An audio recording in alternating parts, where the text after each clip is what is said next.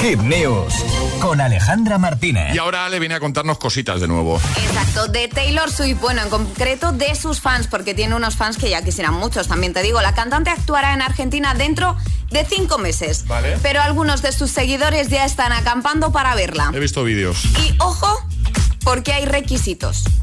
Y son bastante estrictos. A ver.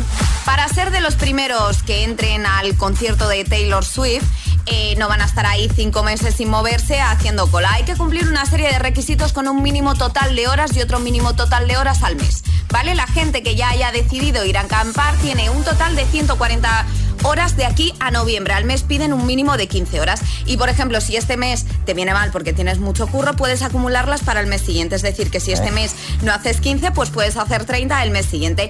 Las personas que acamparon antes de que saliesen las normas se le cuentan dobles las horas.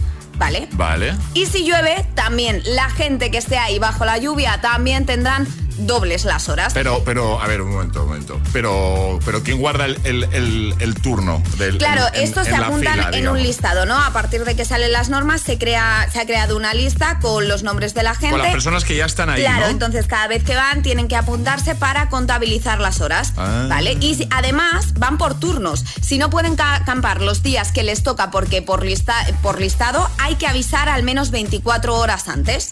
Muy complicado esto, ¿no? Hay tiendas de campaña también, ¿vale? Han puesto unas tiendas de campaña que deben dejar limpias para que las puedan ocupar otros Ah, o sea, seguidores. o sea, las ha puesto la organización, Claro, digamos. y como Ah, requisito, además, sí. también tienen que pasar al menos una noche al mes. ¿Vale? Una al mes. Una al mes. Vale. Al menos tienen que acampar una noche al mes y guardar ahí vale, vale, vale, pues su numerito de cola. Pero ojo, que no se queda ahí las cosas de los fans. Esto es en otro lado. Eh, una fan de Taylor, de Taylor Swift decide no ir al trabajo para ir a un concierto. ¿Y qué decide hacer? Pues eh, se disfraza de fantasma eh, basándose en el personaje que aparece en el vídeo de Antihero y se presentó así al concierto para que nadie pudiese saber qué es su identidad.